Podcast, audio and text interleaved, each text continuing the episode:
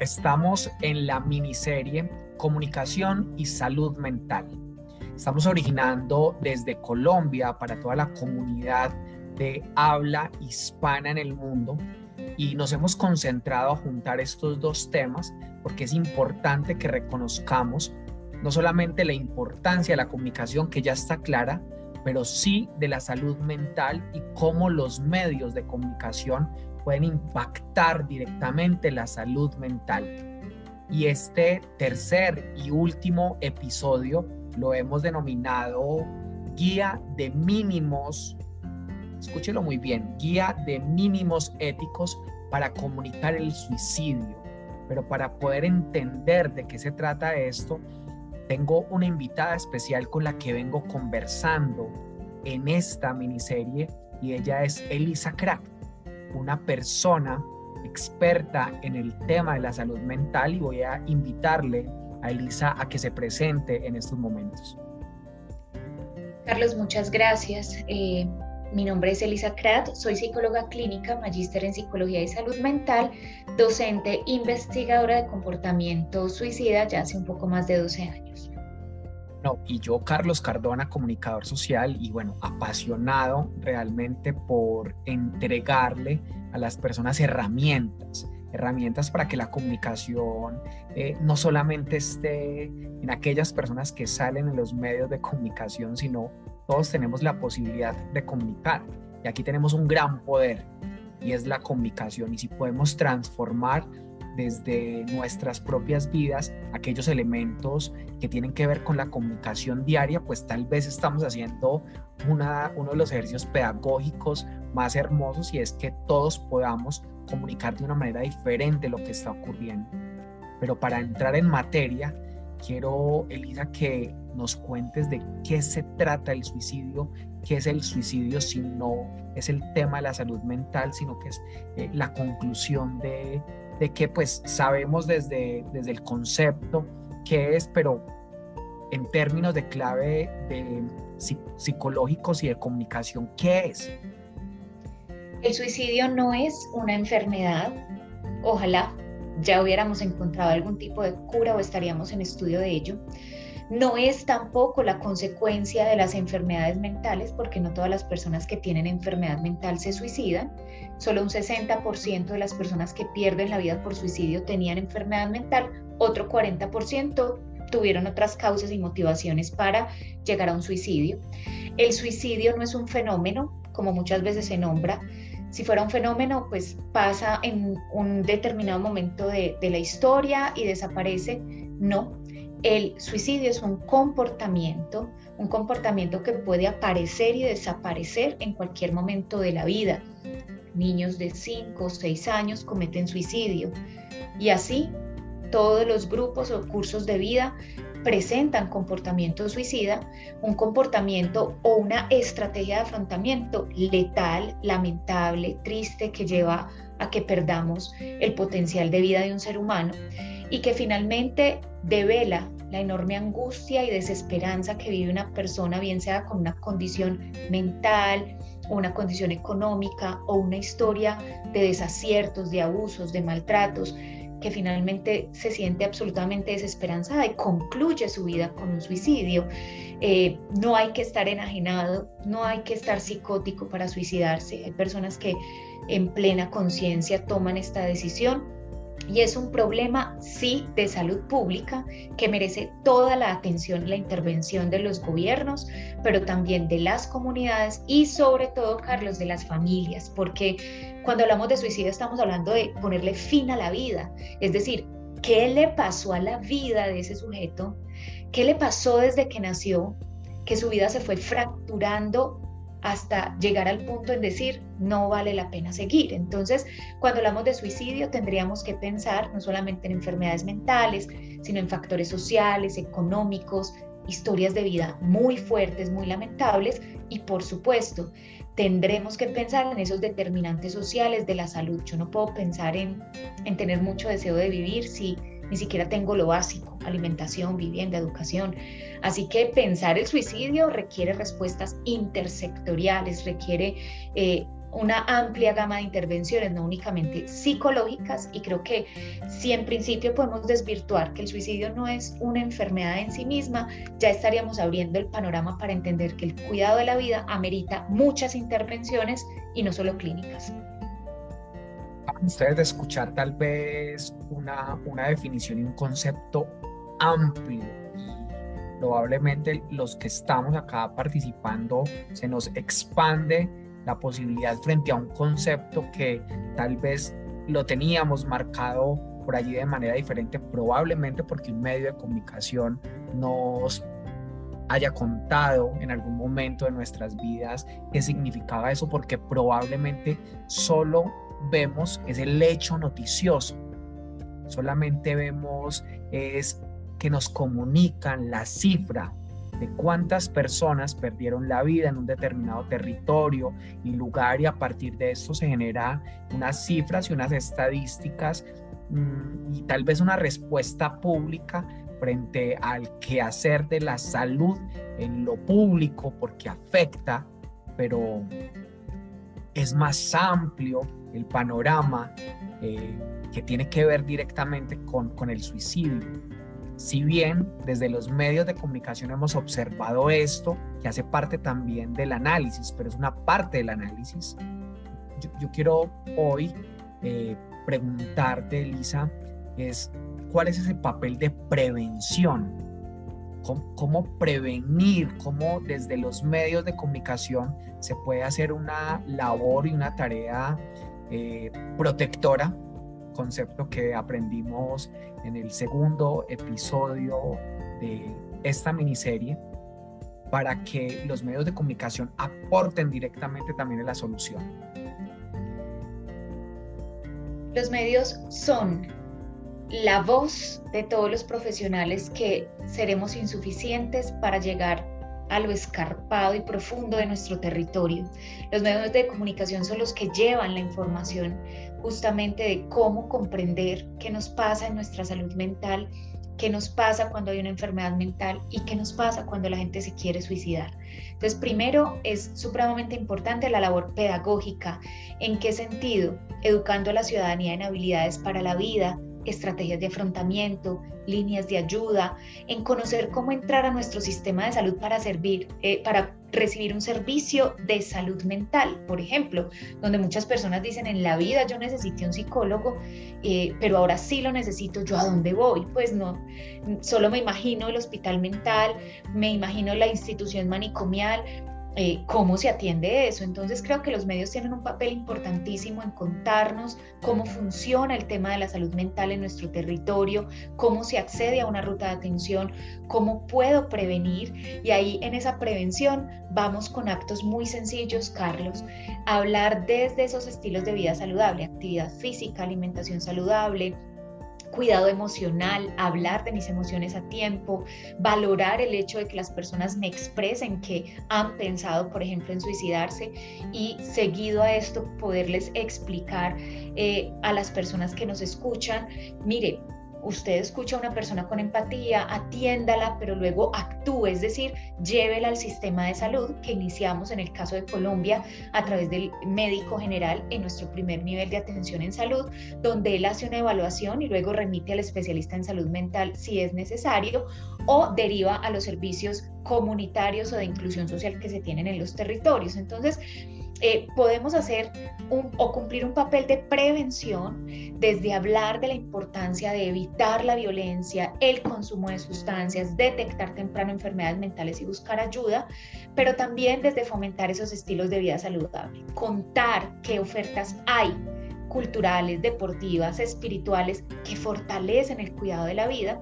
Y por supuesto, si ya se presenta un tema importante que a veces se comporta pandémico porque tenemos picos de comportamiento suicida eh, durante el año, bueno, eh, a qué podemos acudir, dónde podemos llamar, dónde podemos visitar. Creo que ese es el papel fundamental de los medios, más que nombrar que existe porque realmente las personas saben que el comportamiento suicida está, necesitamos, es urgente que nos digan qué hacer y ahí podemos hacer una sinergia tal cual la estamos haciendo en este espacio. Muy valioso, muy valioso, Elisa, este, este comentario que, que haces. Yo no sé si en todo el continente eh, americano o latinoamericano existe una narrativa que habla que el tema de la salud mental es para eh, locos, entre comillas, eh, que asistir a terapias psicológicas, psiquiatras, es para personas que están ya en una etapa de locura. Esa narrativa cómo ayudan los medios a desestigmatizar específicamente estas narrativas que se han construido históricamente. Eh, recuerdo a familiares hablando específicamente del tema hace algunos años y es que el tema del de quién va al psicólogo, diciéndolo de, manera un poco eh, en tono de burla, despectiva, y, ya cuando estamos trabajando estos temas y que sin duda eh, han tocado todas las esferas de la vida social, la, vida íntima, eh, ¿cómo, ¿cómo, hacerlo, Elisa? ¿Cómo, ¿Cómo se debería hacer allí? Este es un tema cultural histórico. Nosotros en Latinoamérica tenemos una gran influencia de la cultura occidental, Grecia, Roma, donde la enfermedad mental era vista como un asunto demoníaco, como un asunto que debía ser tratado por la iglesia, debían quemarse los locos, debían eh, exiliarlos en casas muy lejanas a la ciudad donde nadie los viera y murieran allí sin recibir tratamiento. A la historia de la locura le debemos eh, en parte el conocimiento de cómo hemos ido progresando como civilización, pero cómo también todavía nos falta. Sí, la enfermedad mental genera estigma, temor, pero creo que es por la falta de conocimiento. En este momento, Carlos, nos dice la OMS que la Organización Mundial de la Salud, que de 10 personas, 9 pueden tener depresión, es decir, hay enfermedad mental en muchos de nosotros o de nuestros familiares, pero hablar de depresión parece ser más fácil que hablar de esquizofrenia porque todavía tenemos mucho estigma. Ahí es entonces eh, fundamental la labor de los medios y también del sector educativo en empezar a desestigmatizar las enfermedades mentales en relación a las orgánicas, ¿sí? Es muy fácil hablar de cáncer, de diabetes, pero es muy difícil hablar de esquizofrenia, bipolaridad, depresión, psicosis, es, es difícil. Entonces creo que empezar a desmitificar esto es importante. Uno, en la forma en la que nombramos las enfermedades mentales, sin las imágenes del loco atado a las paredes, sino desde la persona funcional que está en su oficina trabajando y tiene una enfermedad mental. Dos, desde destruir esas barreras de acceso a los servicios de salud como si fueran para unos y no para todos, es decir, solo para los locos o solamente para la élite en Latinoamérica he desarrollado varios trabajos de investigación y encuentro que en el caso de Colombia, en el caso de Brasil, en el caso de Argentina tenemos un avance importante en este tema de salud mental y ya no es tan vergonzoso decir voy a buscar ayuda. Pero tenemos otros países que por su cultura todavía muy tradicional, muy autóctona, ven el tema de la salud mental como un tema tabú todavía. Entonces creo que tenemos que seguir trabajando en ello. También acercando los servicios eh, de salud mental a las comunidades, por ejemplo, bajo eh, la forma de los dispositivos comunitarios o escuchaderos que tenemos donde un psicólogo me escucha en la calle y no me estoy viendo en un manicomio siendo escuchado. Y último, creo que, que es importante empezar a incluir el tema de la atención en salud mental en la canasta familiar ¿cierto? Entonces siempre dejamos el paseíto o vamos a sacar un tiempo para el gimnasio, entonces voy a sacar mi cita de psicología. ¿Cómo? ¿Qué le pasó a esta loco? No, podemos prevenir y cuidar de nuestra salud mental como si fuera parte de cualquier otro cuidado de la dimensión humana. me quedo para incluirlo en el presupuesto, no solamente de, de, mi vida, sino para promoverlo con ese concepto tan hermoso que planteas y es que haga parte de la canasta familiar y unido también a algo que me parece importante resaltar y es que la salud en términos generales es un derecho al cual podemos acceder los ciudadanos y dentro de este sistema de salud que podemos tener eh, en todo el continente y en todo el mundo, la salud mental juega un papel importante donde cada gobierno debe prestarle la respectiva atención al tema y que no sea un tema exclusivo para algunas personas porque estamos hablando de, de lo más sagrado que es la vida directamente.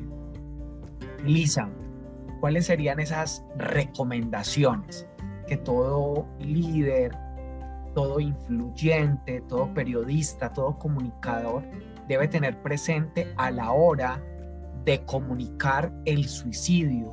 Porque este tercer episodio lo dedicamos directamente al suicidio y, y fíjese el tratamiento tan diferente que estamos haciendo porque ni acá estamos tocando un caso en concreto, ni estamos planteando la cifra, ni estamos tomando el dolor para generar una, una reflexión, sino que estamos planteando el tema desde la comunicación y desde la psicología para que tengamos herramientas específicamente para tomar el tema.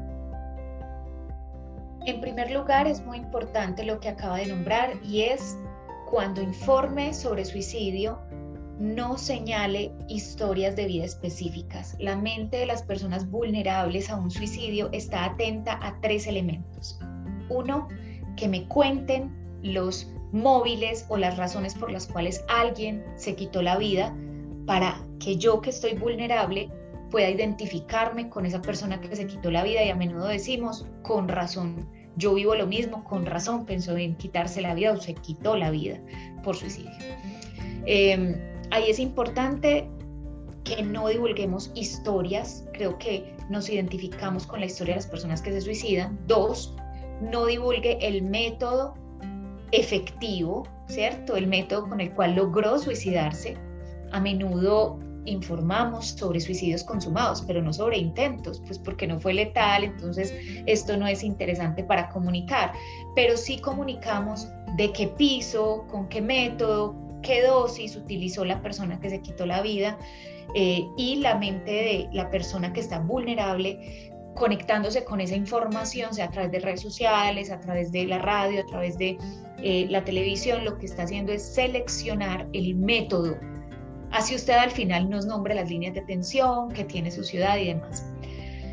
Y en tercer lugar, no divulgue la reacción social.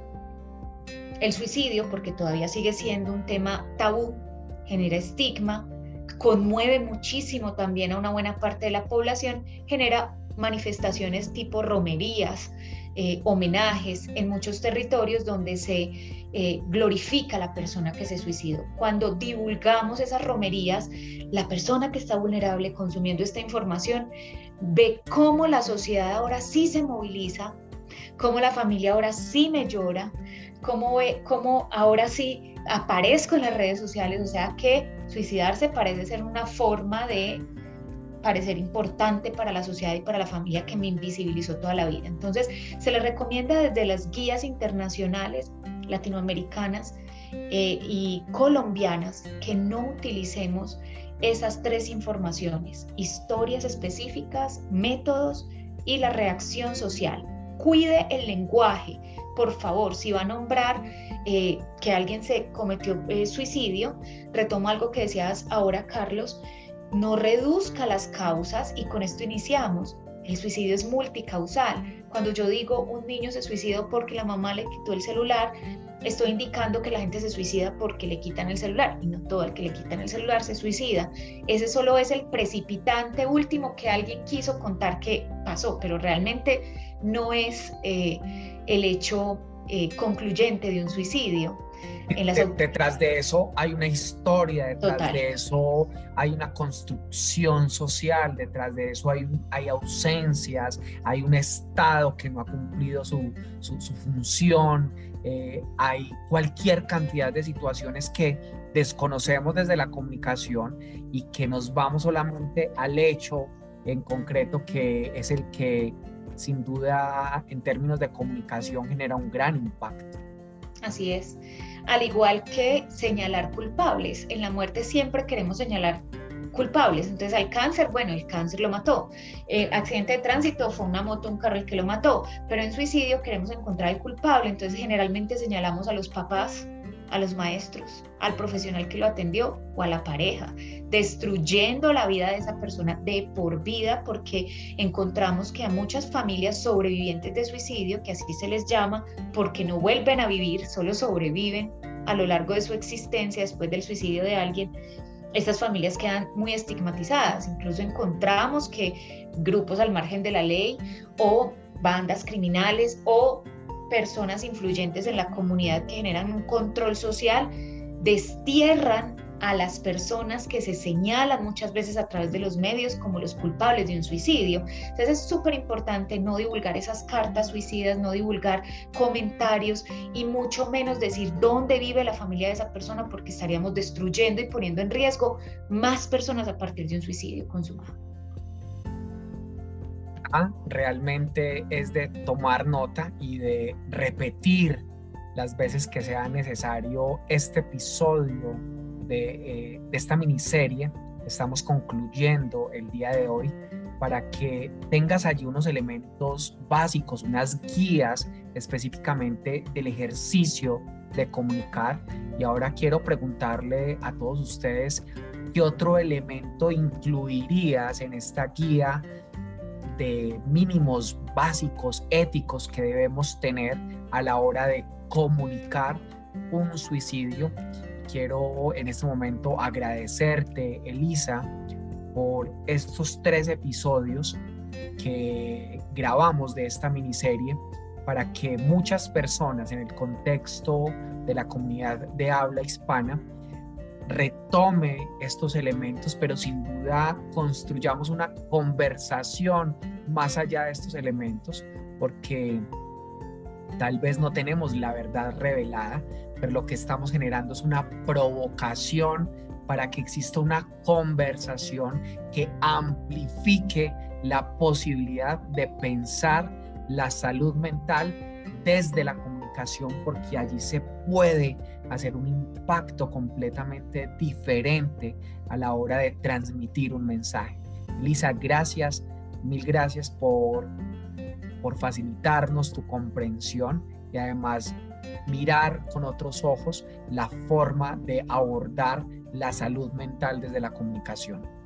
Gracias a ti, Carlos, por motivarte a hablar de este tema. Creo que es un escenario para los que trabajamos con el cuidado de la vida privilegiado y es que ustedes que llevan nuestra voz a los territorios y a los expertos también en la materia de la comunicación. Bueno, gracias Carlos porque creo que estos espacios son de pedagogía, pero también de profunda reflexión y sobre todo de construcción. Por eso les invitamos a que nos escriban y nos ayuden a seguir construyendo este tema que la verdad sea dicha, está en construcción.